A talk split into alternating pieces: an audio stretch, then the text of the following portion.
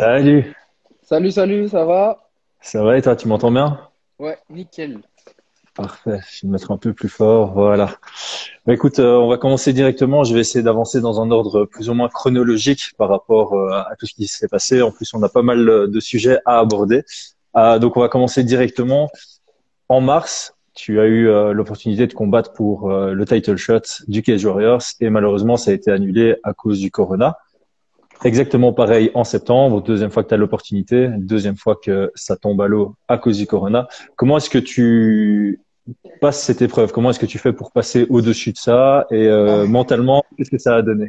Alors, euh, bah, en mars déjà, euh, c'était à deux trois jours de l'événement, je crois le mercredi, quelque chose comme ça. Euh, ça a été un peu relou parce que surtout qu'on avait fait l'effort de partir avant. Euh, vu que c'était la première fois qu'il y, qu'il y avait le confinement en France et tout, on savait pas trop comment ça allait se passer. Du coup, nous, on était partis en avance avec mon équipe, on avait pris un Airbnb à Londres et tout. Enfin, on avait fait les efforts pour être sur place, pour pouvoir faire le combat. Et euh, le mardi, c'est le mardi que ça a commencé. Mon adversaire, il a dit qu'il enfin, il faisait des stories Instagram où il disait qu'il venait, le poids était bien, nanani, etc. Et euh, bah, le mardi soir, mon manager il m'appelle et il me dit ouais, il vient pas. Et euh, bah, du coup, euh, bah, on était un peu énervés. Mhm. Surtout quand, quand une semaine avant le, le combat, euh, tu, enfin une semaine, trois jours avant le combat, on te dit que le combat il est annulé parce que ton adversaire il veut pas venir. Euh, voilà, c'était pas des raisons de ouf. Genre, sa seule raison c'était qu'il avait peur de pas pouvoir rentrer chez lui. Mhm. Euh, donc on était un peu énervés, on a essayé de chercher quelqu'un pour combattre, sachant que c'est la ceinture et tout, mais on- ils ont trouvé personne à part des short notice à 70 kilos, mais ça m'intéressait pas de combattre à 70 kilos, surtout que moi j'ai fait le, j'ai fait le poids, euh, j'ai fait ma prépa, donc euh, du coup bah la première fois c'est voilà on, on était un peu déçus, on s'est dit bon c'est pas grave, on recombattra quand même pour la ceinture plus tard, et puis on est rentré chez nous. euh, se confiner en France. Du coup, du coup, je suis passé de l'état de préparation de ouf je devais gagner la ceinture à je suis rentré chez moi, je me suis retrouvé confiné trois mois. Euh, c'était un peu relou, mais bon, c'est pas grave. Ça, on, va dire qu'on a pris le truc. euh, bah voilà, c'était plus la première fois qu'on voyait ce que le Covid pouvait faire en MMA, quoi, ce qui pouvait arriver, ce que, ça pouvait vraiment perturber notre, les façons de combat, etc. Enfin, du coup, on est rentré et puis forcément, on était déçus, mais c'est pas trop. J'ai j'ai pas eu une baisse de morale ou quoi. J'ai continué à m'entraîner chez moi. Je me suis pris deux, trois jours de repos et après, chez moi, je me suis bien entraîné euh, dans ma petite salle de sport pour rester en forme. Et ensuite, euh, du coup, ils m'ont proposé au mois de septembre de combattre. Ouais, Donc, euh, contre euh, le gars. Max Koga, exactement, le numéro allemand. Donc, c'était un super combat sur le papier et tout. Vraiment, on était très content d'avoir un adversaire aussi fort et tout sur le hockey joueur pour la ceinture. Donc, ça a signifié vraiment quelque chose. Moi, entre-temps, j'avais pas arrêté ma prépa, même pendant le confinement. Donc, j'étais vraiment au top de ma forme. Euh, donc, pareil, grosse prépa. Je me suis bien préparé tout l'été, etc. On s'est très bien entraîné en air fight et tout. On n'a pas eu trop de soucis vu qu'on était plus confinés. Et euh, donc septembre, on arrive, tout se passait bien. Et pareil, deux jours avant, un jour avant, euh, cette fois c'est le Covid. J'ai mon coach qui est touché par le Covid, donc il est positif. Il est dans ma chambre avec moi où on était confinés pendant les 24 heures, le temps que le test arrive. Du coup, bah j'ai pas le droit de combattre. Bah pour le coup là, c'est clair qu'on était déçus. Hein. On- enfin, là, c'est plus un sentiment de culpabilité, tu vois. Tu te dis que c'est ta faute plutôt que, que c'est des événements que tu contrôlais pas, même si le Covid en soi, tu peux pas le contrôler, comment tu l'attrapes. Tu vois, tu touches un truc, euh, tu peux, tu peux l'attraper limite. Donc, euh, bah, on va dire que les premières heures, ça parlait plus trop dans la chambre. Mais après, euh, après voilà, on s'est fait des petites blagues et tout, puis on a pris ça du plus positif qu'on pouvait en se disant que même si c'était encore repoussé, bah, ça nous fait encore plus de temps pour se préparer. Et Ouais. euh, les dix jours dans l'hôtel, bah, ça m'a permis en soi de me reposer, vu que je me repose rarement en vrai. Donc ça m'a fait dix jours de break où je me suis entraîné un petit peu dans la chambre, mais c'était pas incroyable, quoi. C'était du, du, du cardio au maximum de ce que je pouvais euh, en poids du corps. Et, euh, et puis voilà, je suis sorti de, du confinement et j'étais prêt à, enfin du, du confinement, de mon, ouais, si, de mon petit confinement. Et du J'étais lockdown. ouais, euh, ouais. Et je suis parti, euh, du coup, je suis rentré en France et puis je me suis rentraîné direct, euh, déterminé euh, pour, euh, pour, pour, parce que je savais que j'allais recombattre directement après sur la prochaine trilogie. Je savais que ça allait être au mois de décembre. Donc je me suis dit, bah voilà, au lieu d'avoir une prépa jusqu'à septembre, normalement, bah ma prépa continue jusqu'à décembre. On s'est remis direct dedans et on a continué à bien s'entraîner. Et puis voilà. Même si c'était euh, dans le soi, au moment où ça a été annoncé à chaque fois, on, était un peu déçus. Mais, euh, mais on a quand même continué sur, sur la constance qu'on a eue de se dire, euh, faut juste continuer à travailler. Ça, on peut pas contrôler. Nous, on fait ce qu'on contrôle. Dans tous les cas, un jour, je devrais réussir à faire un combat pour la ceinture. Donc, euh, c'est facile. Et euh, mais justement, moi, il y a quelque chose que j'apprécie particulièrement chez toi, c'est que tu te donnes vraiment les moyens pour y arriver. Donc, en mars, tu es parti beaucoup plus tôt que les autres combattants pour être sûr de pouvoir arriver à, à Londres parce qu'on sentait le, le, confinement arriver. Et pour ce training camp-ci, comme tu savais pas t'entraîner correctement en France, si je peux, si je peux dire ça comme ça, tu es parti en Bulgarie pour faire ton, ton camp. D'où est venue l'idée et comment est-ce que tu as mis ça en place? Euh, bah du coup c'est un peu la même euh, chose que le premier confinement qu'on a vu qui commence à arriver. Donc euh, nous on s'entraînait bien au NR Fight à Mantes au Team Chapakent et euh, on commençait à voir sur les réseaux etc qu'il y a beaucoup de gens qui commencent à parler de confinement les les élus etc là au niveau de la politique aussi ça commençait à parler de, de possibilités de reconfinement. Donc euh, j'ai commencé à regarder à gauche à droite si si on était confiné en France. Est-ce que cette fois euh, on allait pouvoir sortir, s'entraîner, etc. ou pas. Et vu que le MMA s'est légalisé depuis pas très longtemps en France, etc., euh, déjà le statut pro, on ne sait pas si on est vraiment reconnu, etc. Donc c'était plutôt sur cet aspect-là de est-ce que si je sors et on, me contrôle et je dis que je vais m'entraîner, les policiers ils vont dire ok, ils vont pas me mettre une amende, etc. Euh, pareil pour la salle. Au début, on continuait à s'entraîner quand il y a eu le, confinement, etc. Enfin, le couvre-feu. C'était le mhm. couvre-feu d'abord en France. Donc on a continué, on a déplacé les entraînements du soir euh, un peu plus tôt pour rentrer avant le confinement.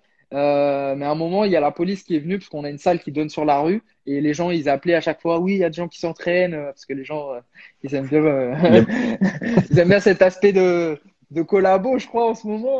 Euh, donc, il y a des gens, ils s'arrêtaient devant la vitrine limite et ils étaient au téléphone, ils vous regardaient, ils appelaient, quoi. Et euh, du coup, bah, la police, elle, a dû passer forcément un moment. Et, euh, et vu que même eux, ils ne savaient pas trop euh, ce qu'il en était vraiment des règles et de ce qu'on pouvait faire, de ce qu'on ne pouvait pas faire, ils nous ont fait fermer. Du coup, on n'a pas pu s'entraîner. et du coup, moi, je commençais à voir le truc arriver. Je me suis dit, si je suis pas sûr de pouvoir m'entraîner chaque jour, donc ça veut dire, ça se trouve, je vais perdre trois jours à un moment, je vais perdre une semaine, le temps que tout le monde soit OK, que la police soit OK, que que tous les, les, les, les textes, on, les, on puisse les sortir si la police elle vient, qu'on ait tous nos licences pro, ligne. Je me suis dit, ouais, il faut que j'aille m'entraîner euh, quelque part ou que je trouve un truc pour m'entraîner sans qu'on m'embête et que moi je puisse suivre mon planning. Parce que voilà, c'est. Euh, bah, une semaine, ouais, c'est ça. Ouais, je peux pas prendre une semaine, euh, je peux pas perdre une semaine d'entraînement. Donc, euh, direct, j'ai commencé à chercher les pays où je pouvais partir. J'avais fait plusieurs choix. Il y avait le Brésil, mais euh, j'y suis pas allé parce que je me voyais pas quitter l'Europe. Le, Donc ça mhm. pouvait être dangereux si je restais bloqué là-bas ou je ne sais quoi. Donc euh, après, il me restait euh, la Bulgarie vu que j'ai des contacts là-bas, la Suède euh, et quel autre pays j'avais aussi? Je sais plus. J'avais deux, deux trois pays. Euh, Abu Dhabi aussi. Euh, voilà, j'avais euh, j'avais quelques pays où, tu peux t'entraîner où le, les cas Covid ne sont pas trop énormes, tu peux vivre euh, entre guillemets normalement. Et le plus intéressant pour moi, c'était d'aller en Bulgarie avec mon manager là-bas. Je sais qu'il y a des il y a des combattants. normalement, au moment où je devais y aller, il y avait Tony Johnson qui combat à l'ACA qui devait finir son son camp en Bulgarie. Donc il y aurait eu d'autres fighters, etc. Donc j'ai pris mon billet et je suis parti en Bulgarie euh, le jour de l'annoncement du, confinement. Et quand je suis arrivé sur place, euh, du coup, mon manager Guillaume, euh, il a géré de, mettre en contact avec des combattants bulgares là-bas, locaux. Et il y a un combattant, Georgie s'appelle, qui, qui est au SBG, SBG qui, qui a vraiment géré pour moi tout, tout là-bas. Vraiment, m'envoyait des messages. Il me disait, ouais, demain matin, on fait de la lutte. Euh, après-demain, on fait du sparring. Il a vraiment géré le camp. Quand j'étais en Bulgarie, on a, il a réussi à me ramener des 66. Euh, voilà, du coup, on, s'est fait un petit camp euh, en Bulgarie. Plus, il y a quelques Français qui, m'ont rejoint après. et du coup, je, me, suis resté là-bas un mois. Donc, bah, c'est un petit sacrifice quand même qui m'a coûté de l'argent parce que fallait payer le, le Airbnb, billet d'avion, la manger. Euh, un mois d'Airbnb, ça fait cher. T'as mangé un steak de Kobe en plus, c'est pas gratuit non plus. Ouais, exactement, le steak de Kobe, euh, voilà. Mais euh, au moins, j'étais sûr de pouvoir m'entraîner tous les jours. Et là-bas, euh, il y a très peu de cas de Covid en Bulgarie. Le masque, tu dois juste le mettre quand tu vas dans les magasins. Et c'est mhm. tout. donc, tu peux t'entraîner, les restos sont ouverts, tout est ouvert, sauf les boîtes de nuit, et tu dois mettre le masque dans les magasins. Donc, euh, même de toute façon, je pense pas que tu en boîte de nuit euh, en Non, non. non, mais même au niveau du cadre de vie, par contre, tu vois, ça fait plaisir de revivre un peu comme on avait l'habitude, mm. où tu peux sortir euh, bah, sans attestation. le masque, tu le mets que dans les, dans les magasins. Voilà. Enfin, du coup, d'un point de vue de préparation, c'était super la Bulgarie. En plus, au niveau du temps, il faisait meilleur qu'en France. Donc, je suis resté là-bas un mois. Et quand j'ai vu qu'en France, on pouvait se réentraîner bien, que tout était carré, je suis rentré. Et euh, pour finir ma prépa avec mes coachs et tout, mes, tout mon staff habituel, mes, mes sparring habituels, il me restait, euh, je crois, deux semaines, trois semaines quand je suis rentré euh, de prépa. Donc, c'est plus ou moins nickel. Donc, voilà. Et là, vous allez partir le jeudi comme d'habitude ou un peu plus tôt à cause du, on Covid? part, On part mercredi. On part mercredi. donc un ouais. pour, pour le Covid. la dernière fois, on était parti mardi. Ah ouais, ben c'est ça, il me semblait bien que la dernière fois, tu pars plus tôt et la fois d'avant, tu es encore parti plus tôt, mais ça, c'était de ton, euh, de ton Euh, le fait de t'être préparé, du coup, trois fois euh, à fond pour un title shot, tu vois ça évidemment comme un avantage, j'imagine. Ah ouais, ouais, carrément, clairement, c'est un avantage de... incroyable même. Parce que là, ça fait un an, du coup, que je m'entraîne. Parce que quand j'ai battu Dean, je savais déjà que mon combat d'après, ce serait la ceinture. Donc, euh, moi, de toute façon, je m'entraîne toute l'année. Donc, dès qu'on a battu Dean, on était déjà sur la prépa pour euh, la ceinture. On savait juste pas c'était qui et quand. Ouais, c'était et c'était fin octobre euh, de l'année passée. Donc ça fait même plus d'un an que tu te prépares sur un 5 plus d'un an, plus d'un an que je me prépare sur un 5 rounds. Donc au mois de mars, j'étais déjà prêt pour faire un 5 x 5. ça a été repoussé pour septembre. Septembre, j'étais encore prêt. bah là, décembre, je suis plus que prêt. Je suis vraiment très très prêt. Je pense que j'ai jamais été dans une forme comme ça. Je pense que c'est une... après il y a Souvent, on dit ça à chaque fois. C'est vrai. C'est rare qu'on dise l'inverse, mais euh, pour le coup, vraiment, au niveau du poids, au niveau de mon physique, au niveau de mon cardio, ça, genre, ça fait vraiment un an que je suis focus sur la ceinture et, et qu'on fait des 5 x 5, je fais des prépas physiques de, de, de fou, des, des conditionnings de fou. Euh, je pense que ça va être difficile d'être plus près que ce que je le suis actuellement. Euh, et je pense que c'est un gros avantage que j'ai, par exemple, sur Perry Goodwin qui, qui va devoir m'affronter là. C'est clair, c'est clair. Et euh, justement, en parlant de Perry Goodwin, euh, tu as eu trois adversaires différents pour les trois opportunités. Euh, Est-ce que ça a beaucoup changé dans ta préparation? Est-ce que tu te prépares beaucoup par rapport au profil que tu affrontes ou tu te concentres beaucoup plus sur toi-même et puis tu adaptes légèrement par rapport au profil que, que tu vas rencontrer? Euh, ouais, non, non, c'est ça exactement. Ça ne va pas trop changer, moi, qui, qui me change d'adversaire, vu qu'on se concentre beaucoup sur ce que je dois faire plutôt que ce que je, lui va faire. Euh, mhm. Bien sûr, on regarde leurs faiblesses et leurs euh, leurs forces, mais euh, l'objectif, c'est juste de faire attention sur quoi il va être dangereux et moi d'imposer ce que je veux faire plutôt que de réagir à ce que euh, lui compte faire. Donc euh, même le fait que les adversaires ils changent, c'est pas c'est pas c'est pas un problème. on regarde, on adapte la stratégie et et puis et puis voilà. Donc non, ça me change rien que ce soit Perry Goodwin ou Max Koga ou, ou celui-là d'avant. Moi, ce qui compte là, c'est juste de combattre pour la ceinture.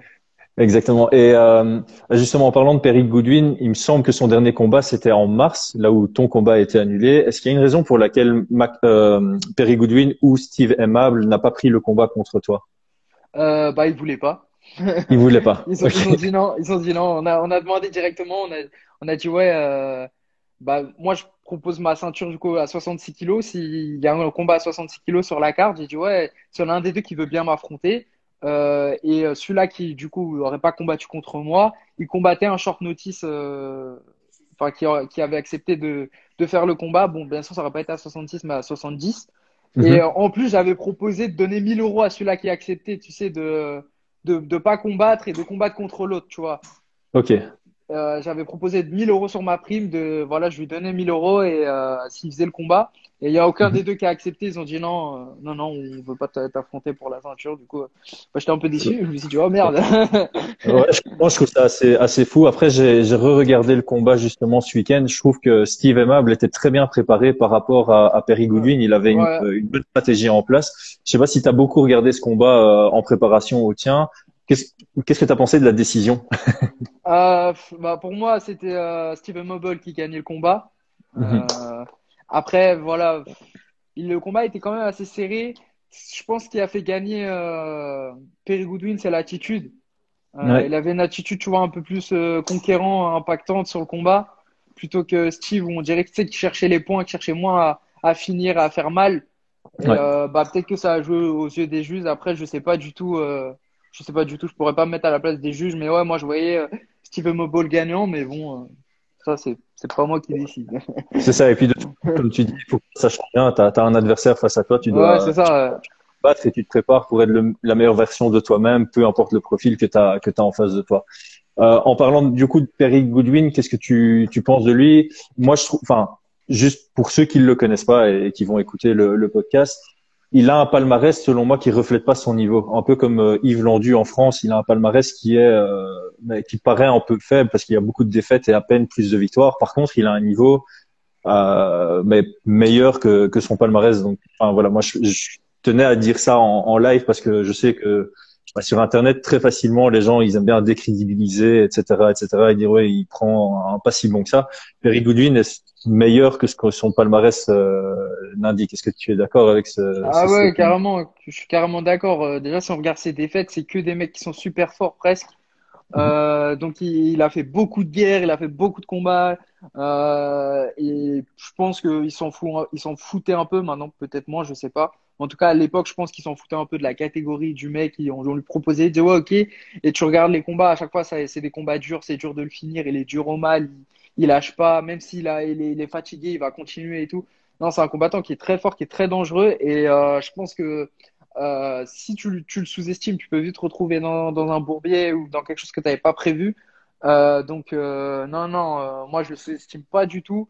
D'ailleurs, moi, je fais rarement attention au record parce que je sais qu'un record, ça peut mentir beaucoup. On peut monter des records comme on peut, comme on peut avoir euh, fait beaucoup de combats durs, tu vois. Genre, moi, je me compare à moi-même, tu vois. Je- souvent, je pars en, out- en outsider. On dit, ouais, euh, ouais, Morgan, ouais, ça va. On regarde sur le papier.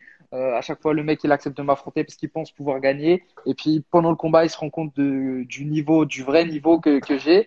Et euh, moi, c'est quelque chose que j'ai pas envie euh, qui m'arrive en affrontant quelqu'un euh, que sur le papier, on pourrait dire, ouais, mais non, t'es largement plus fort. Vaut mieux pas prendre à la légère. euh, S'il est là, Ouais, surtout, c'est pas pour rien, quoi. Je pense que de manière générale, en MMA, faut jamais prendre quelqu'un à la, à la légère. Moi, c'est ce que je dis souvent à, à mes élèves aussi. C'est si tu crois que tu es vraiment meilleur que ton adversaire, entraîne-toi quand même à fond, parce qu'alors tu le battras encore plus que si tu t'entraînais euh, à moitié. Donc, je- Ouais, enfin, voilà, exactement. tu n'as qu'à y gagner de, de t'entraîner, euh, de t'entraîner à fond. Le, le, le combat a lieu sans public. Euh, est-ce que c'est une première pour toi? Et euh, est-ce que tu penses qu'il y a un réel impact par rapport à, à ta performance ou par rapport à, à l'ambiance en général? Euh, ouais, je crois que c'est la première fois pour moi que je combats sans public, il me semble. Ouais. Après, j'ai déjà, dû combattre dans des salles où il n'y avait pas beaucoup de public. Mais euh, non, sans public, euh, je crois pas que je l'ai déjà fait. Je pourrais pas te dire si ça va me changer vraiment grand-chose, vu que je l'ai pas fait du coup. Mais peut-être que ça va me mettre plus dans un aspect euh, comme à l'entraînement, tu vois, vu qu'il y aura Mhm. personne, euh, que je pourrais bien entendre mes coachs, que il y aura pas de public, euh, voilà. Du coup, tous ces aspects où tu peux regarder en dehors de la cage et voir des gens, bah il y a pas, il y aura que, enfin, que le staff du Cage Warrior entre guillemets autour de la, de la cage. Donc je sais pas du tout si ça va changer quelque chose à ma performance. Je pense pas, vu que, vu que du coup ça fait un an que j'ai pas combattu et euh, bah, j'ai fait des sparring euh, du coup à la salle euh, où il y avait personne d'autre que nous. Donc ça, Ouais. je pense que ça, ça reflète un petit peu. Du coup, on va dire que le fait de pas avoir combattu, peut-être ça joue aussi pour moi, euh, vu que j'ai plus l'habitude du coup de combattre euh, avec des À avec du 100%, ouais. public, ouais, avec du public. Donc, euh, donc on verra, on verra, mais je sais pas. Je pense pas que ça va changer grand-chose de toute façon. Ou peut-être euh, la première minute, euh, quand tu auras pas trop de bruit, mais dès que tu es dans le combat, je pense que tu oublies ça assez vite. Ouais, ben, a priori, les combattants rentrent vite, vite dans leur Ouais, bulle. ça. Euh, est-ce ouais. Que toi, tu, justement, quand tu, quand tu combats et qu'il y a du public, est-ce que justement, ça t'est arrivé de faire des tilts sur ce que les gens dans- du public disent ou voilà, t'es, vraiment dans ta bulle et l'adrénaline prend le dessus et t'entends rien du tout à part tes, tes coachs? Bah, ça dépend vraiment des, des combats. Il y a des combats où j'entends des personnes, euh, sauf mes coachs et, et moi-même. Et il y a des combats où j'entends des fois le public, où tu sais, des fois je croise même le regard de gens dans, dans, en dehors de la cage. Ouais, ça m'est déjà arrivé, tu vois. Genre, je regarde et je dis, oh putain, il y a des gens et tout, tu vois. mais euh, en général, euh, non, en général, je suis bien dans ma bulle. J'entends juste mes coachs, mais des fois, ça peut arriver que, tu sais, sur un moment, genre une phase un peu euh, au sol où ça contrôle, ça bouge pas trop, où tu vois un peu les gens dans le public, où, où tu réagis un peu, où tu entends quelqu'un qui parle. Mais, mais bon, en général, je suis quand même plus dans ma bulle que, que attentif à ce qui se passe autour. Ça me fait penser à une anecdote que Michael Bisping avait une fois dite que lui, il était au clinch contre la cage et puis il a vu le caméraman et il a dit ah c'est c'est de là qu'on nous filme. c'est ça. et euh, j'allais venir à, à, ce sujet. Je vois plusieurs questions qui sont passées donc maintenant ça va ça va passer sur euh, M6 Play, euh, le combat pour euh, la France. Qu'est-ce que je raconte? Ça passe, ouais. Donc le combat va passer en, en, live à la télé, à la TV française, qui sera une première. Euh, Est-ce que c'est grâce à toi? Est-ce que tu as fait partie du processus? Ou euh, tu as appris la nouvelle comme tout le monde? Non, non, j'ai appris la nouvelle comme tout le monde. Euh, c'est peut-être grâce à moi sans que je le sache. Donc peut-être qu'ils ont mmh. mis mon nom dans la balance pour pour que M6, euh, le groupe M6 trouve ça intéressant. Mais non, non, ils m'ont pas tenu au courant de ça du tout. Ils m'ont annoncé juste quelques jours avant quand je parlais, je sais plus avec qui du Cage Warrior, il m'a dit ouais, au fait, on a signé un groupe avec le deal MC. J'ai dit ah ok. et, euh, et, voilà, et voilà, et du coup bah du coup on va passer sur euh, sur Ciplay, ciplay.fr mhm. ou l'application Ciplay euh, en direct pour mon combat et pour les autres sera rediffusé par en différé. Parce que à cause du, du CSA en France, c'est pas avant 22h30 le MMA. Donc euh, moi mon combat vu que je suis le main event, ce sera à 22h30. Donc je serai le premier combat diffusé sur euh, Ciplay en direct. Et ensuite, les combats d'avant vont passer après le mien. Et ils vont passer les combats euh, de ta carte avant ou bien les autres combats des Français Parce que je sais que notamment Nicolas Leblond et euh, Mehdi combattent le jeudi. je pense qu'ils vont le passer en. Ah, le, ah oui, oui, c'est vrai. Ah, bonne question, ça. Je sais pas s'ils vont diffuser les trois ou s'ils vont diffuser que le mien. Mhm. Euh, je pense que pour l'instant, c'est parti sur que le samedi qui va être diffusé. D'accord. Ouais. Ok. Euh, S'il y a des gens de chez euh, M6 Play qui nous écoutent, pourquoi pas euh, passer les, les, combats des autres Français euh, après le tien, hein, puisque ce sera euh, ouvert. tu fais une partie de ta préparation physique avec avec Nicolas Leblond. Comment tu le sens pour pour son combat? Ah bah Nicolas Leblond, il est il est bien. Il est c'est un, un léger, enfin c'est un léger, oui, enfin pour moi c'est un, un léger, mais, enfin même pour tout le monde, c'est 57 kilos du coup, mais il est super enfin, physiquement, il a une force de, de malade. Vraiment, il est très, très fort physiquement et il a un super conditioning aussi. Euh, pour le coup, il a commencé la prépa avec Rémi il y a beaucoup moins longtemps que moi, mais euh, il s'entraînait déjà bien avant euh, lui-même en prépa physique et il a vraiment une super condition. Il, a, il met du beau rythme et tout. Son premier combat au cage il était super contre euh, Samouraï, Sam Crazy. ouais, contre Sam Crazy il a vraiment fait un beau combat. Il n'est pas passé loin à chaque fois de, de finir Sam Crazy quand même. Euh, franchement, il a fait une belle entrée. Ça aurait été mieux qu'il gagne au Cage quand même directement. Mais il a fait une belle entrée et je pense que ça le met quand même sur des bonnes voies pour faire un bon truc dans la KT euh, et au Cage là, euh, bah, dans sa KT quoi. Et là, je pense que l'adversaire qu'il affronte, il est largement à sa portée et mhm. qu'il est, il est très très prêt pour, euh, bah, pour faire le show quoi. Bah, on espère pour lui. Et donc, tu viens de parler de, de Rémi, c'est quelqu'un chez qui tu t'entraînes depuis très longtemps. Je me souviens que tu vantais très très fort ses capacités euh, lors de notre premier podcast. Euh, tu l'as pas lâché depuis. Euh, quel est le ratio de préparation physique dans ta bah, dans ton training camp? Oh, Je dirais que c'est 20-30% euh, la prépa physique. Je fais deux, deux prépas physiques par semaine sur euh, du coup sur je sais pas sur combien d'entraînements euh, mais en gros, je fais, euh, il y a deux matinées où je fais de la prépa physique et au pire, j'en rajoute une troisième euh, que conditioning. Mais sinon, mhm. c'est, je fais que, que deux prépas physiques par semaine. Ce qui est, toute l'année.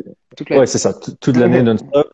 Et ça t'a valu un beau compliment de Dean Truman qui disait il très, très Il disait que j'étais juicy. bah, ça fait, au final, ça fait une très bonne pub euh, pour ton, pour ton préparateur physique. Ah, bah, de ouf, ah. je, vois que maintenant, il y a, il y a un genre de nouvelle structure, c'est-à-dire que Rémi travaille, euh, je ne sais pas si c'est essentiellement ou partiellement euh, au NR Fight. Est-ce que euh, toutes ces nouvelles structures aident dans la programmation de, d'un training camp?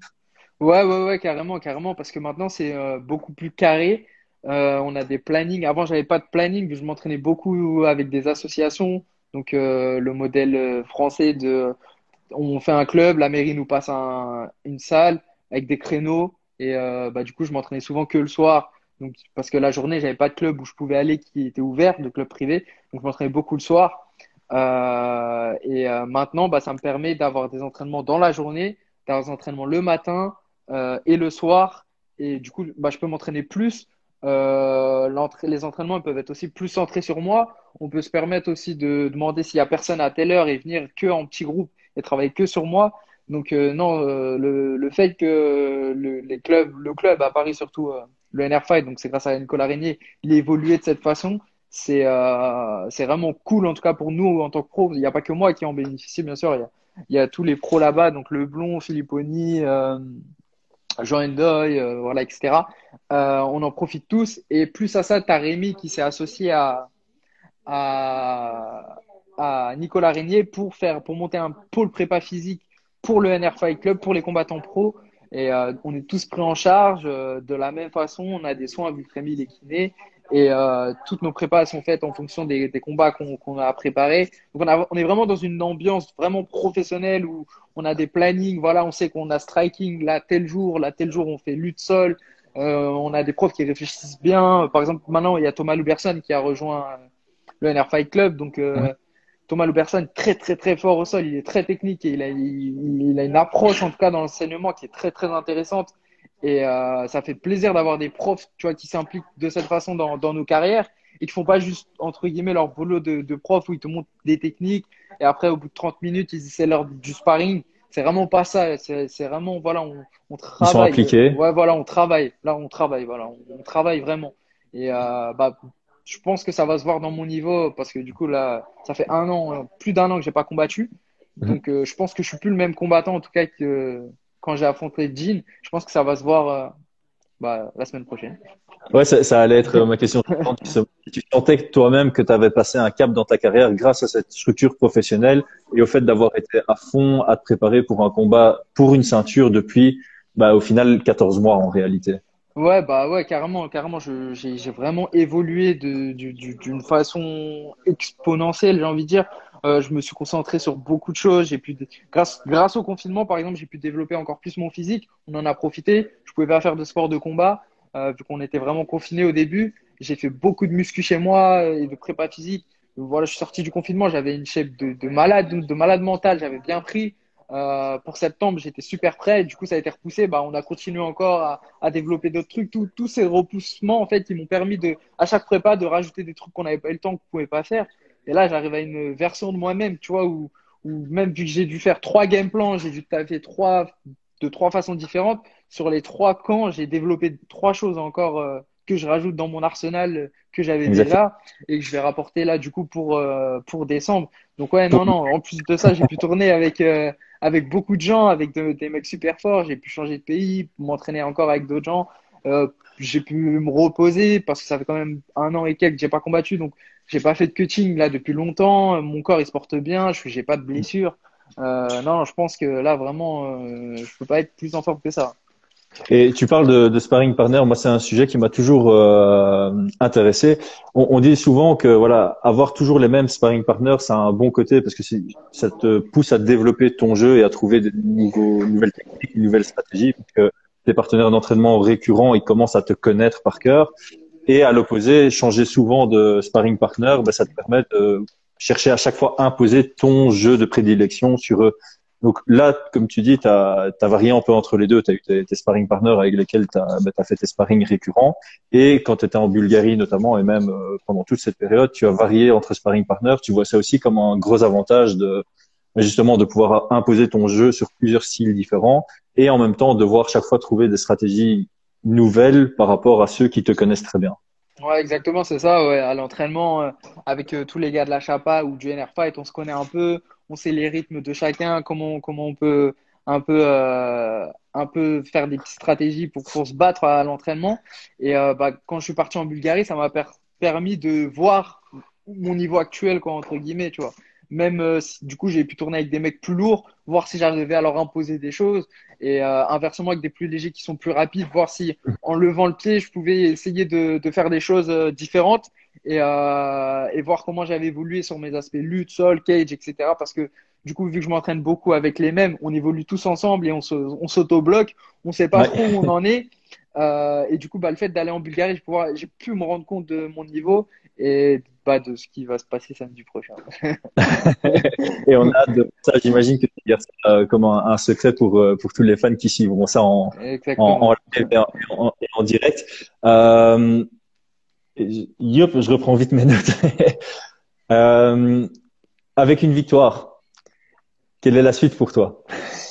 Alors avec une victoire, la suite, euh, la suite, bah j'en ai aucune idée. Euh, j'en ai aucune idée vraiment, je sais pas. Euh, avec la suite, bah j'aurai la ceinture. Je pense que je vais essayer de la défendre. Enfin, j'aimerais bien la défendre au moins une fois ou deux. j'aimerais bien. Je, je sais pas ce que le de joueurs ils ont prévu après décembre. J'ai vu qu'ils avaient signé le deal avec les États-Unis. Ils ont normalement la, la trilogie d'après ce sera début mars. D'après. Ouais, ouais. Donc euh, c'est soit ils font trilogie début mars, soit je crois il y a un truc aux États-Unis euh, fin du, du premier trimestre, donc ça fait fin mars aussi ou quelque chose comme ça. Donc euh, je pense que je devrais défendre ma ceinture soit la trilogie d'après, soit aux États-Unis. Et euh, mhm. bah sinon euh, peut-être qu'un appel de l'UFC arrivera, mais ça je me mets pas de, je me focus pas là-dessus en me disant absolument que le 12 une fois que j'aurai gagné la ceinture, mon téléphone il va sonner et j'aurai un contrat, euh, contrat UFC. Je me dis plus que euh, là, le 12, il faut que, enfin, faut que je prenne chaque combat l'un après l'autre. Euh, donc le 12, je vais faire mon combat. L'objectif, c'est de faire une belle performance, de remporter la ceinture. Une fois que ça c'est fait, j'aimerais que le Kid Joueur me sorte un bon adversaire pour la ceinture, un, un, mec comme par exemple Max un tu vois, tu vois, comme un, un, mec très très, enfin, très très fort voilà, qui, comme Max Koga, tu vois, ça aurait été parfait. Maintenant, il a perdu euh, au KSW. Au KSW, c'était un combat. mais, par exemple, tu vois, euh, trouvé l'équivalent de Max Koga, euh, soit en Angleterre, au Brésil, je sais pas, et que, que je l'affronte pour ma première défense. Et puis ensuite, voilà, on voit, on voit la suite à partir de ce moment-là, ou un UFC vétéran après, après la ceinture pour, pour tester face à quelqu'un qui a, qui, est passé par l'UFC. Euh, voilà, moi je suis plus dans cette optique-là, de, une fois que j'ai la ceinture, de me tester sur un, combattant qui a de l'expérience, qui est fort, qui est reconnu et euh, qui, va, qui va ramener un beau combat et qui va être difficile pour nous deux. Et celui-là qui remportera le combat, il prend la ceinture et limite il signe à l'UFC derrière. Euh, oui, en plus, ce qu'il y a de bien, c'est que ça te, ça t'habitue en quelque sorte à, à, la pression du champion, parce que Exactement, il y a, qui disent qu'il y a une différence entre aller chercher une ceinture et, euh, et la défendre, parce que quand tu la défends entre guillemets, tu as une cible sur ton dos, et c'est toi le champion qui doit entre guillemets te prouver et prouver que tu mérites euh, de garder. ça. Et d'avoir la cible sur le dos, tout le monde veut t'affronter, euh, d'avoir des call-out de partout. si, si c'est déjà le cas, parce qu'ils savent tous que je suis déjà le champion, call-out tous, mais bon.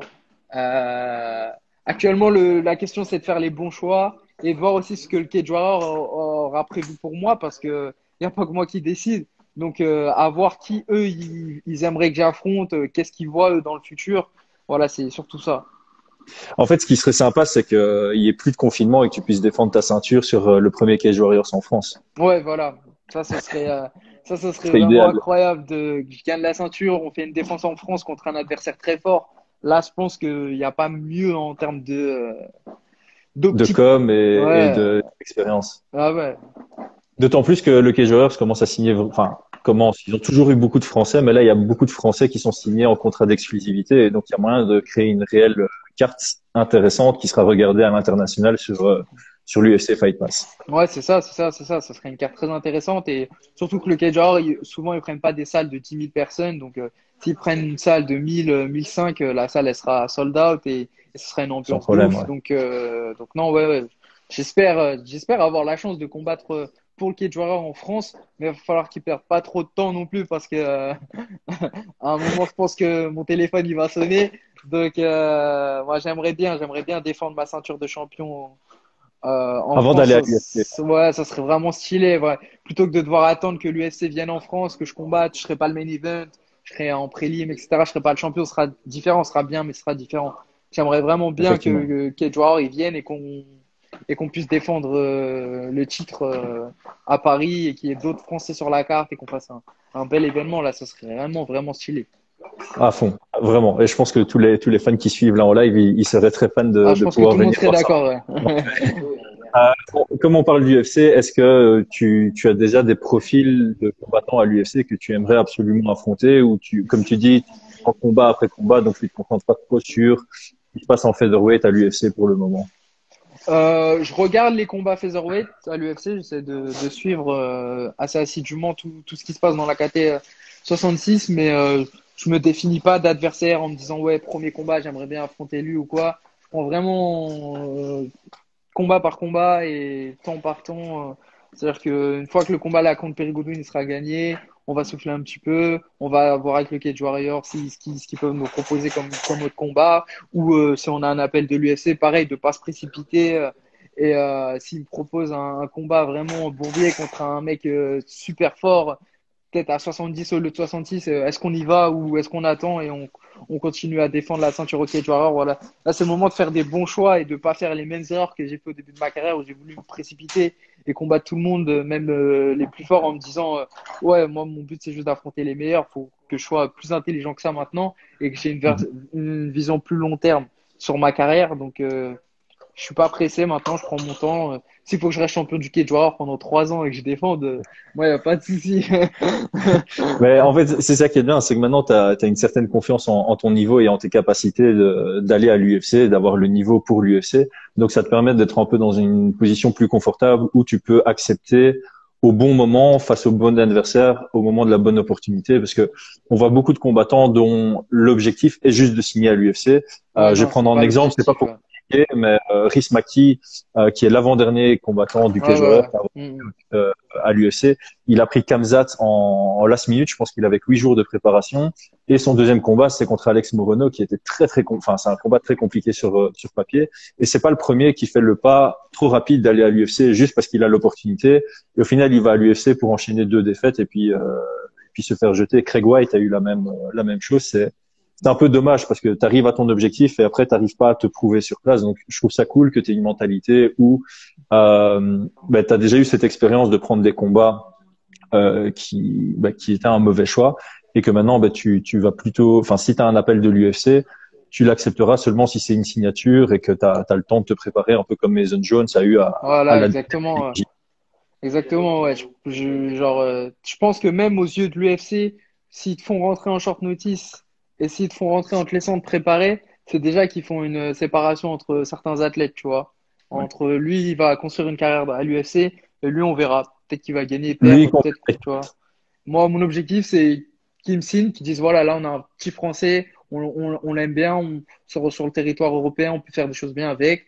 Donc, euh, il va faire des bons combats, mais on va pas le cramer et l'envoyer directement euh, contre des top 15 ou, ou, des mecs qui sont super forts. Euh, et en short notice sans qu'il ait le temps de se préparer au premier combat à l'UFC, de vraiment construire une carrière et, euh, et de viser sur le long terme et pas juste de gagner la ceinture du cage warrior, prendre un short notice à l'UFC, perdre trois fois de suite et bah, me faire sortir de l'UFC et puis derrière, euh, psychologiquement, je pense que c'est un peu dur. Euh, tu as réussi à aller à l'UFC, mais bon, tu perds trois fois là-bas et on te ressort. Derrière, tu es un peu condamné à du coup à combattre dans toutes les autres organisations sauf retourner à l'UFC. Peut-être que tu peux t'en remettre et trouver quand même une bonne euh, organisation et commencer à, à gagner, euh, enfin, à, toujours gagner, ta vie et faire des beaux combats, etc. Mais ce sera pas la même chose que si tu avais réussi à l'UFC. Donc, l'objectif, c'est vraiment de prendre son temps et de, de, de, de gagner au Cage Warrior, arriver, voilà, avec un bon, comment dire, un, un, un, un bon aspect de bon prospect à l'UFC, que l'UFC te respecte, euh, que tu puisses négocier voilà ton contrat, combien tu vas être payé, combien de combats tu vas faire, et, euh, et que tu sois pas juste une vieille, chaussette qu'on utilise pour faire monter des prospects à l'UFC. Voilà, ils te mettent contre lui, ils, savent plus ou moins qui va te battre. Après, ils te mettent contre un autre parce que au niveau du style, lui aussi, il va te battre. Et après, une fois qu'ils t'ont utilisé, hop, ils te, ils te sortent de l'UFC et puis toi, t'as rien fait, t'as juste pris 40 euh, 000 euros, euh, voilà, euh, et t'as as, pris trois défaites et derrière, t'es condamné à combattre pour pour des petites organisations jusqu'à la fin de ta carrière. Donc non, l'objectif c'est vraiment de construire un truc euh, solide. Et c'est pour ça que je veux la ceinture du Cage Warrior déjà parce qu'en général tous ceux qui ont la ceinture du Cage Warrior, euh, une fois à l'UFC, ils sont quand même, euh, je respectés. qui sont assez respectés et qui sont, il y en a, je crois pas qu'il y en ait qui se soient fait sortir du, de l'UFC pour le moment. en tout cas, pas de cette façon. Pas dans, les récents, non. Donc voilà, je pense qu'être un champion du cage avoir quelques défenses, quand tu arrives à l'UFC, tu vois, tu es déjà un peu dans les petits papiers de, de l'équipe et je pense que c'est le mieux, en tout cas pour euh, viser une bonne carrière et viser, euh, là on parle de 15 ans dans l'organisation, de devenir euh, enfin un nom connu dans l'organisation. Voilà, quand tu combats, bah, tu es un mec, on dit, voilà, lui, c'est tel combattant à l'UFC, comme bah, tous ceux qu'on connaît là, tu vois, genre Céron, Costa, voilà tous ces combattants-là, euh, dès que tu dis leur nom, même s'ils sont pas champions, tu sais que c'est des combattants UFC qui sont forts et voilà, qui, qui vivent de ça. Qui des, voilà, exactement, qui leur place. Ils ont perdu, ils ont gagné, mais euh, voilà, c'est des combattants qui sont là et qui sont forts, ils sont en place. L'objectif, c'est pas juste d'être un combattant euh, sur, sur qui soit tout le temps en prélim et en ou au pire, des fois, tu as un shot en main card, mais jamais tu vas monter, avoir la chance de, de monter, quoi. Ouais, il y a, y a, beaucoup de combattants à l'UFC qui ont eu 6 ouais, l'UFC et quasi personne ne les connaît. Ouais, c'est ça, ouais. ouais. C'est vraiment pour remplir la carte parce qu'ils cherchaient un profil pour un.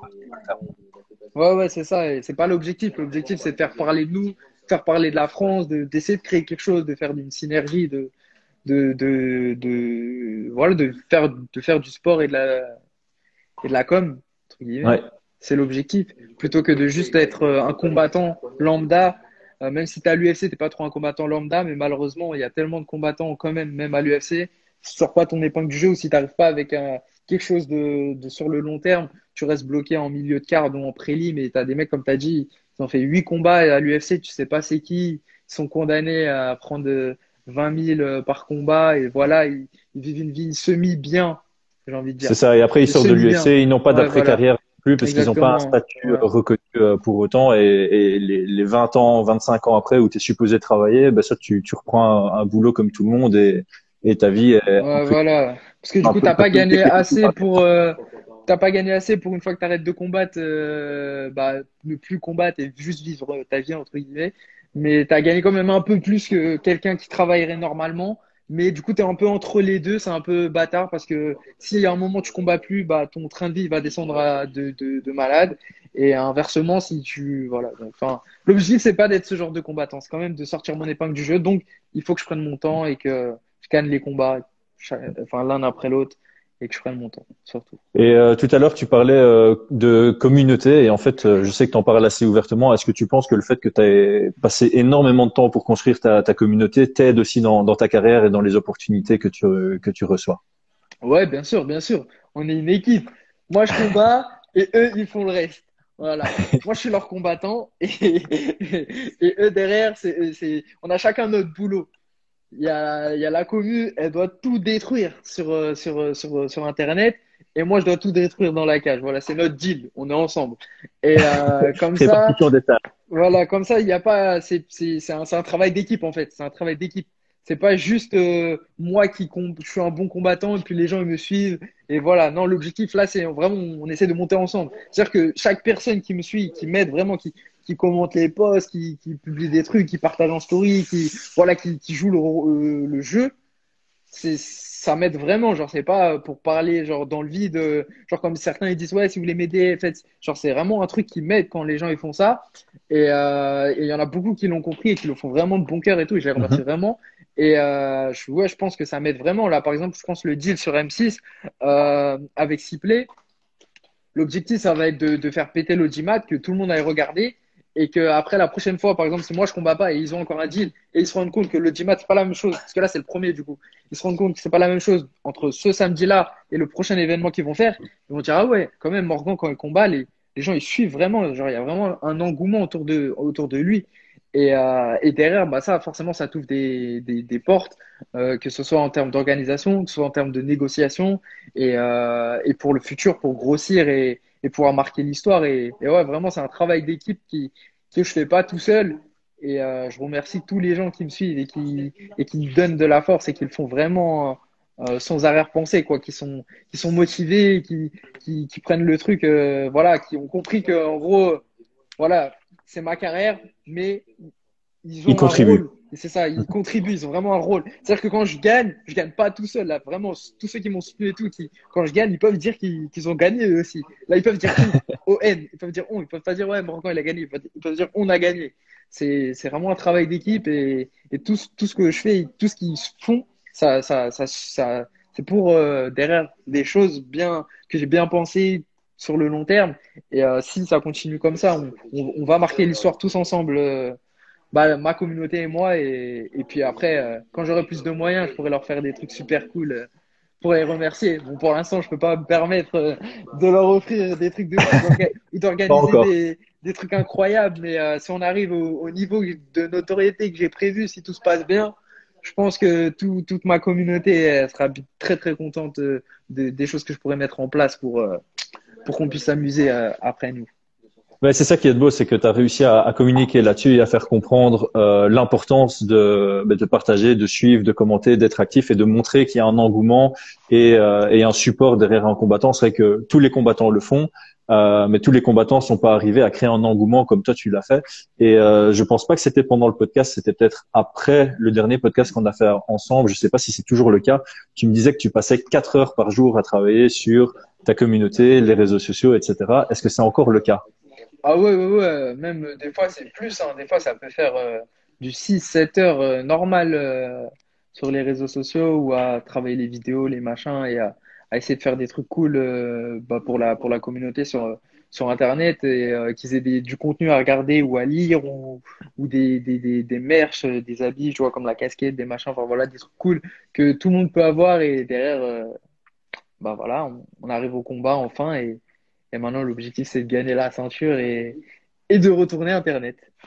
c'est ça, que tout le travail est, payé. En fait, c'était un peu le thème de, de ma semaine de podcast, c'était vraiment de, de, faire comprendre aux gens que on, on, peut y arriver, mais que le, dénominateur commun entre tous ceux qui réussissent, c'est le travail. Et euh, c'est vrai que très souvent, quand on, regarde un peu sur Internet, on voit de la jalousie en disant ouais, c'est facile pour lui, il a de la chance, j'aimerais bien être à sa place.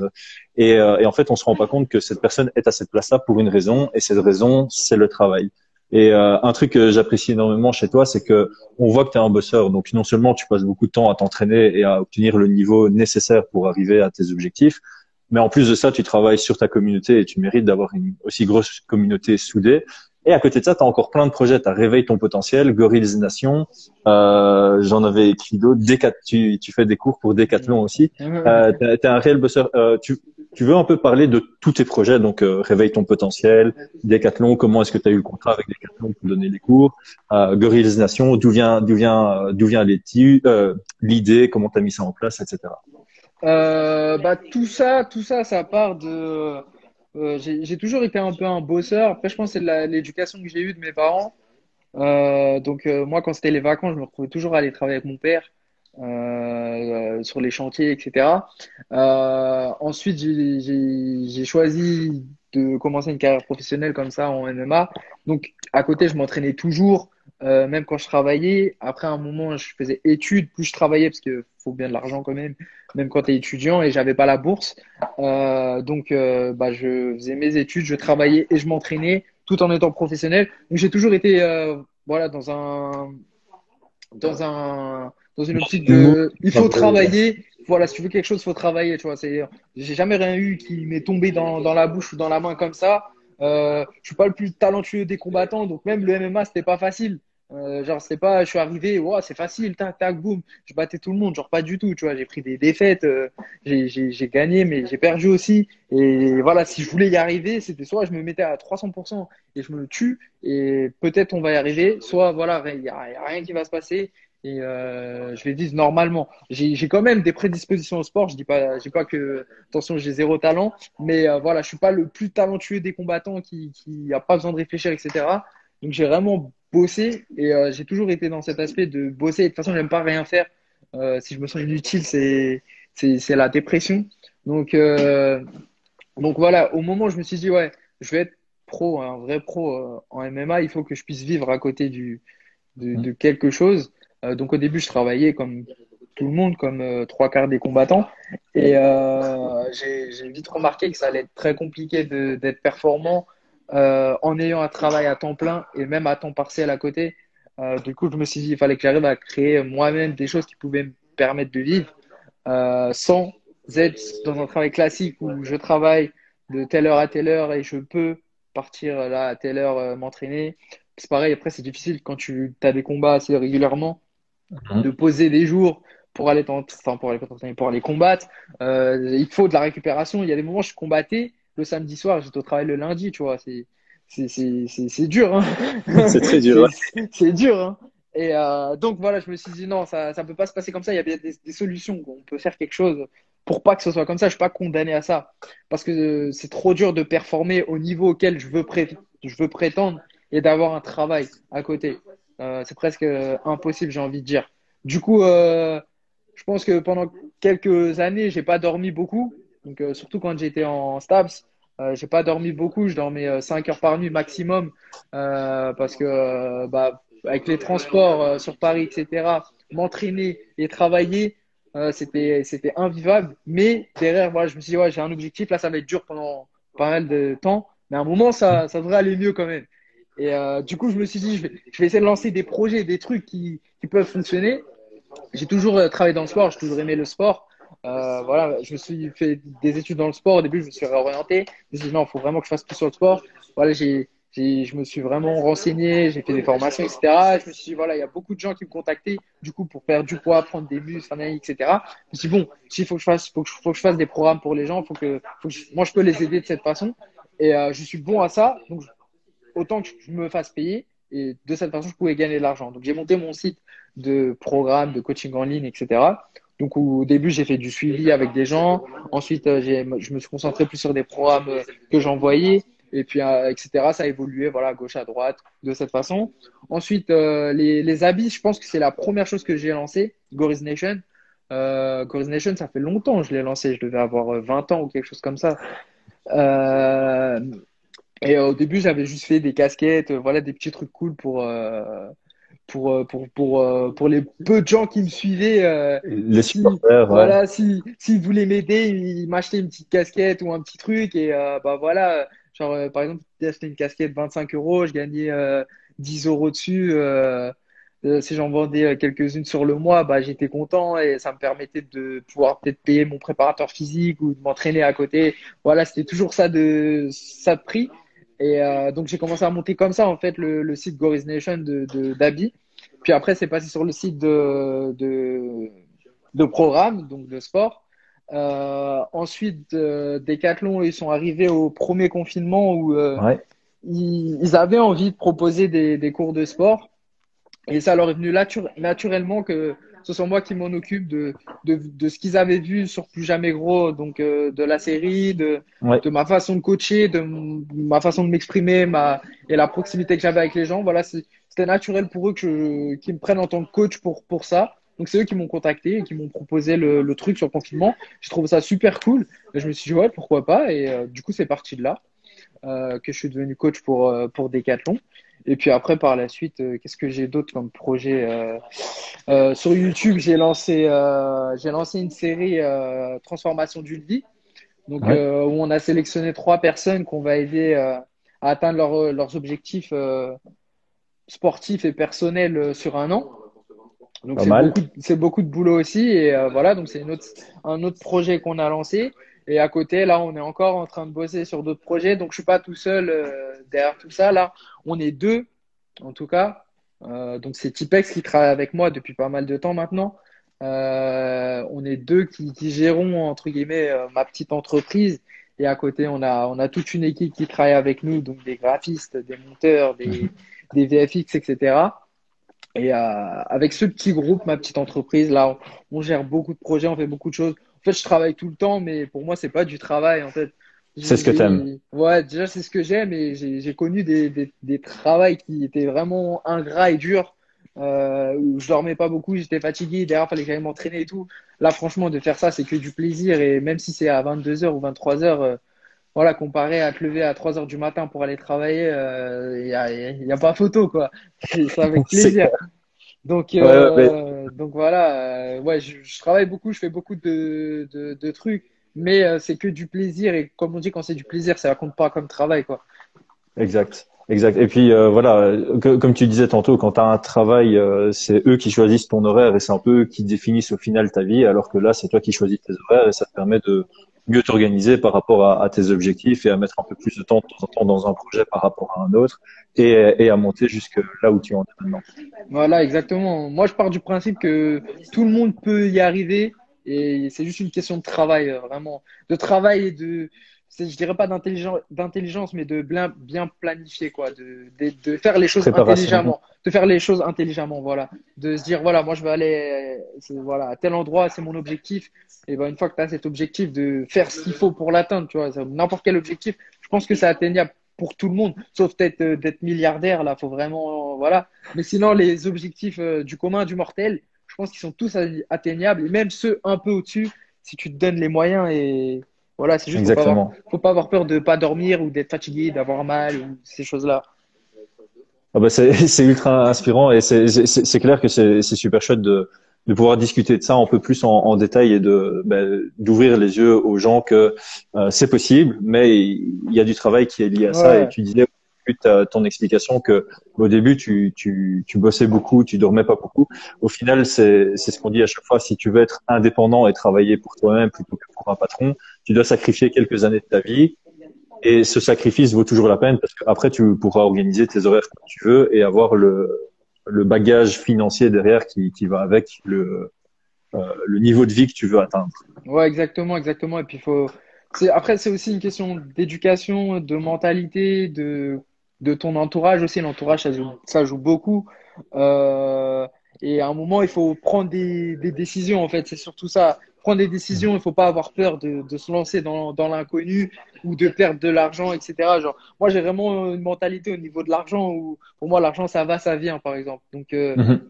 si je dois investir tous mes sous dans, dans quelque chose, euh, moi, je le fais. Et si je perds cet argent, euh, tant pis, il reviendra un jour. Tu vois, ouais, il reviendra un jour, tu vois. Je me dis, tant pis, ça fait chier, bien sûr, quand ça marche pas, mais voilà. Moi, j'ai un peu cette mentalité-là où je me dis, voilà, l'argent, ça va, ça vient. bien sûr, faut, voilà, faire ça intelligemment. Je dis pas de jeter son argent par la fenêtre, mais euh, de pas se dire oh non, ça va me coûter 1000 euh, euros, 5000 euros, 100 euros. Voilà, même si t'as pas beaucoup d'argent, euh, si tu as 1000 euros et que tu en mets bah, la moitié sur ton projet, sur toi-même, en vrai, c'est de l'investissement sur toi. Et mhm. euh, même si ça rate, tu as quand même investi sur toi-même. Et dans tous les cas, ça, ça va te sortir quelque chose que, qui va te servir. Je pense que même les échecs que tu as, où tu perds de l'argent, où tu rates des trucs, au final, ils te servent plus tard. Après, c'est mieux de pas C'est une leçon pour euh, ne pas rater par la suite. Après, c'est mieux de pas rater, mais euh, en général, ouais, euh, non, franchement, moi, je conseille aux gens de, de jeter, de pas, de pas avoir peur. Je pense qu'on fait plus d'erreurs en essayant de trop jouer la sécurité, justement, euh, que de se dire, ok, non, vas-y, j'y vais à 100% là-dedans et on va voir ce qui va se passer. Je pense que c'est mieux de faire ça que de, faire les choses à moitié et là, tu peux vraiment rater beaucoup. Ouais, non, c'est clair. Je pense que on, dit toujours ça qu'on on regrette jamais d'avoir investi en soi-même, que ce soit au niveau de la santé ou au niveau de, l'entrepreneuriat. Et effectivement, comme tu dis, euh, tu, rates plus de choses à ne pas prendre de risques que prendre un risque, quitte à échouer, mais à tirer la bonne leçon pour réussir en relançant le même projet par la suite, par exemple. Ouais, ouais, voilà, c'est ça. Hein. Après, je parle, je parle aussi du principe que tout le monde n'est pas fait pour, euh, pour prendre des risques, euh, faire des, des trucs de fou. Je, je comprends totalement que tout le monde n'ait pas la même mentalité que moi. Euh, des fois, je suis un peu peut-être brûlé sur des trucs, euh, enfin complètement inconscients, j'ai envie de dire. Mais mais je pense que quand même tout le monde peut peut utiliser ça dans dans dans son dans son besoin de vie quoi. S'il y en a leur, leur leur vie, ils ont envie que pas que ce soit de l'entrepreneuriat et tout, tu vois, que ce soit plus du salariat et tout, c'est normal, c'est compréhensible, plus de sécurité, c'est normal. Mais à côté, par exemple, des fois, ils ont des projets ou des choses où ils ont un peu peur. Franchement, il faut se lancer, hein, 100% ça marche pas, ça marche pas, c'est pas grave. Mais après, voilà, par rapport au risque, comme tu dis, toi, toi tu vas peut-être plus vite foncer et plus vite prendre un risque, euh, et donc éventuellement plus vite te casser la gueule si ça ne fonctionne pas. Par contre, ceux qui ont un peu plus peur du risque, il euh, n'y a rien de mal à avancer longtemps en mettant qu'on plutôt que. c'est ça. De toute façon, après aussi, il y en a beaucoup de gens qui ont peur de, de rater justement de l'échec et tout, tu vois. Faut, faut passer au-dessus de ça, faut se dire ouais, c'est normal de rater. On a tous raté. Tout le monde rate, tous les jours même. Ouais, et c'est là, c'est là qu'on grandit le, plus au final. C'est là qu'on tire le, plus de leçons pour s'améliorer par la suite. Donc, euh, donc voilà, il faut juste, euh, faut juste essayer de faire évoluer sa propre personne, sa condition, choisir ses, ses axes d'amélioration.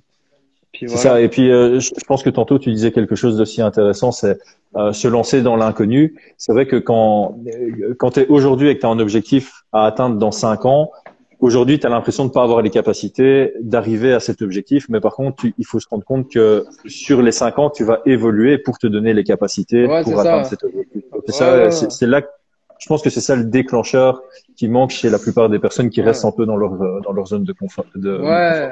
Et après, t'en as qui ont beaucoup aussi, ils ont peur de leur objectif. ils se mettent, un, ils se disent un objectif, mais ils y croient pas vraiment. Voilà, je veux monter une société de tel truc, mais ils le disent un peu euh, à demi mesure. Ils, ils veulent le faire, mais pas trop, tu vois. Faut vrai, faut essayer de dire voilà, si tu te mets cet objectif, tu, tu vas le faire vraiment. Et t'écris sur un mhm. papier ce que tu as besoin pour le faire. Et tu as les étapes, et après, tu as juste à faire les étapes les unes après les autres. Si tout se passe bien, normalement, tu y arriveras. Et après, c'est là que le talent, il entre en jeu.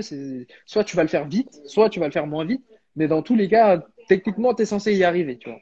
Donc, euh, donc euh, voilà, moi, je pense que c'est juste, euh, voilà, il faut se lancer, faire les choses intelligemment, prévoir son plan d'action, on va dire, et surtout être constant en vrai. Il faut être constant dans, dans, son travail, dans ses efforts. Mmh. Euh, peu importe, du coup, que ce soit sur une carrière sportive, soit sur des projets pro, sur l'entrepreneuriat, sur, sur sa vie normale. Il faut juste, euh, voilà, tu te dis, voilà, si je veux être ça tous les jours, qu'est-ce qu'il faut faire pour le faire? C'est ça, ouais. en fait, tu, tu, mets, tu, mets, clairement le, le, doigt dessus, en fait. Donc, le, euh, quand tu dis, il y a beaucoup de gens qui se mettent des objectifs qui paraissent fort ambitieux, voire irréalisables, parce qu'ils sont longs et lointains dans le temps. Et toi, ce que tu fais du coup pour y arriver, c'est tu mets des sous-objectifs qui sont beaucoup plus rapprochés dans le temps et beaucoup plus atteignables. Et donc, tu te concentres sur le plus petit objectif. Et chaque fois tu montes dans l'objectif, et puis tu vas atteindre l'objectif ultime un peu comme ça avec ta carrière. Si ton objectif c'est d'arriver à l'UFC et non seulement d'arriver à l'UFC mais d'y performer, comme tu disais tantôt, toi tu te concentres un combat à la fois parce que si tu te concentres sur l'UFC, tu risques de te mettre une trop grosse pression. Alors que si tu te euh, concentres uniquement sur le combat qui arrive, mais ça, ça, te semble être déjà moins de travail que de concentrer sur le dans, dans cinq combats tout ce que tu dois faire pour y arriver. Ouais, voilà, c'est ça, c'est ça. Et puis après, ça te permet aussi d'avoir des objectifs qui font qui te font moins peur. Tu vois, genre je me dis voilà, mhm. je sais qu'il faut que, enfin que je veux faire ça, que je vais aller à l'UFC, etc. Mon prochain objectif, c'est juste de gagner la ceinture du cage war. Et après, l'objectif sera juste de défendre. Et, et si tu arrives à chaque fois à tous ces objectifs, ça te paraît moins dur et tu arrives euh, bah, un jour tu te un jour tu te réveilles et tu dis wow putain ça y est et, et, en plus, mentalement, comme, comme on parlait d'échecs tantôt, euh, si tu n'arrives pas à l'objectif ultime, tu pourras te retourner en revoyant tous les mini-objectifs que tu as réussi par le passé et garder une satisfaction de ouais, Voilà, exactement. Et puis, les, les objectifs, tout ça, c'est évolutif. Donc, peut-être que euh, dans plusieurs années, euh, mes objectifs auront changé. Bah, dans ce cas, je vais changer de vision et je partirai dans une autre branche faut se dire voilà aussi que la vie, bah, ça bouge, donc on sait pas, on sait pas de quoi ce sera fait demain. C'est ça, exactement. Et c'est ça qui est de beau. Euh, avant de clôturer, je voulais juste rebondir sur un tout petit truc que tu as dit il y a une vingtaine de minutes. Euh, tu parlais d'instinct en MMA et c'est plus une question à titre personnel par curiosité. Le chaos sur Dean Truman, est-ce que c'était instinctif ou alors est-ce que tu as vraiment réalisé que euh, sur chacun de tes jabs, il faisait un petit pas en arrière et que tu allé chercher ce step in avec ton overhand par derrière euh, en analysant ou en lisant ce que lui, euh, comment lui réagissait? Alors, c'était complètement instinctif. J'ai pas pensé à tout ça quand je l'ai envoyé, mais euh, en gros, le jab jab, c'était surtout pour euh, masquer ma, ma, frappe qui arrivait. Et euh, derrière ça, c'était instinctif, instinctif le, le, pas pour rattraper la distance qu'il avait mis euh, pour m'éviter. En reculant. Ouais, en reculant. Euh, ça, c'était instinctif. Mais euh, le jab jab au Veren, par contre, c'était travaillé, c'était réfléchi. Euh, mais c'était instinctif le fait que j'ai cherché à casser la distance en même temps que j'envoyais le, le jab. Ok, bah voilà. Bah, en tout cas, c'est dans tous les cas, c'était un magnifique KO et ça t'obtient le combat que tu as samedi soir prochain. Donc, euh, rappelle à quelle heure ça passera sur. Euh, Alors, samedi soir sur siplay.fr 22h30 ou sur le l'app euh, Siplay on télécharge l'app et on regarde à 22h30 mon combat en direct gratuitement. Euh, si vous avez euh, deux tablettes et trois téléphones, mettez-en sur un sur, chaque écran pour augmenter l'audimat. Et, euh, et voilà. Il calcule l'audimat par. Ah, je, sais pas, je sais pas si. Ouais. Ouais, est-ce que c'est par adresse IP ou alors est-ce que c'est par utilitaire? Je sais pas, mais au, au, cas où, mettez tous les écrans. Écoute Morgan, euh, ça m'a fait ultra plaisir de pouvoir te, te parler juste avant ton, ton combat. C'était super intéressant et c'était exactement euh, dans le thème de la semaine virtuelle de, de podcast. Donc euh, merci d'avoir accepté, merci d'avoir pris le temps et merci à tous ceux qui nous ont suivis en live aussi. Bah, merci à toi et merci à tout le monde. Est-ce que tu veux finir sur une note différente, faire la promotion de quelque chose d'autre que ton combat ou on, on Non, non, non, pas spécialement. Juste si vous voulez la casquette pirate, les gars, elle est sur le site. Hein. Elle est sortie. Voilà. voilà. Le site c'est gorisnation.com. Voilà, parfait. Ben, en tout grand merci encore à toi et vraiment tout le meilleur pour toi samedi prochain. Moi, je serai en train de commenter, mais sur une chaîne belge par contre. Donc, s'il y a des Belges qui nous ont suivis en live, ce sera en direct sur Eleven Sports pour nous. Ça marche. Merci. Ça va. Ciao, ciao les gars.